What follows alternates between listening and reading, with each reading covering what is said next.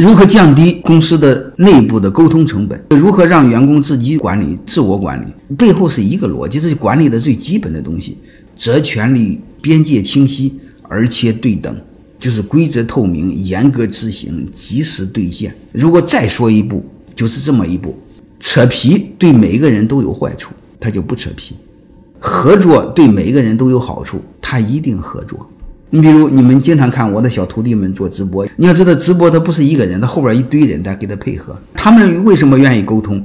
嗯，他们沟通成本不高嘛，就很简单一个事你把分章分好，嗯，然后谁愿意干谁拿钱，不愿意干不拿钱。嗯，任正非不是说过，只要把钱分好，嗯，不是人才也是人才。其实我认为，只要把钱分好，他不会干也愿意去学，也愿意主动去干。谁和钱有仇呢？谁不愿意挣钱呢？谁会嫌自己的钱多呢？对吧？你不用管他，无非是你分账不均，大家感觉不公平。还有一个呢，他们相互选择。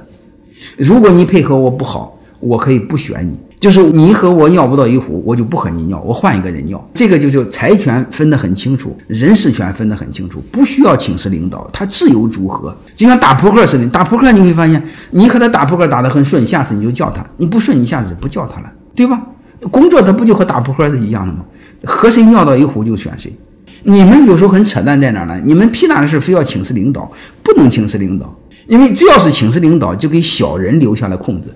人这个动物啊，它是感性的，小人就拍你的马屁，但是你自己搞不清楚，你总认为小人是你自己人，你总认为小人光明正大、阳光一心向着公司，这就坏了。其实是。你给小人开了口子，其实他是小人。泰山管理学院基本上是这么个逻辑，他们之间相互选、相互合作、相互选择，不需要请示领导。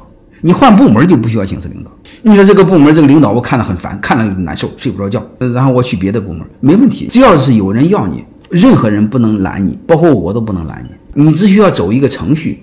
为什么要走个程序呢？你不走程序，人事部不知道，他发工资的时候他不知道你在哪个部门，就走一个程序。然后大家养成了一个习惯，就是看谁不顺眼就换部门，谁对他好他就去谁那儿，然后他和谁尿到一壶就和谁尿，你尿他一身，尿他一身再不和你尿了，这个东西没有这么难的，它的最最底层就是我给你们说的，人是目的，尊重每一个人，众生平等，包容每一个人。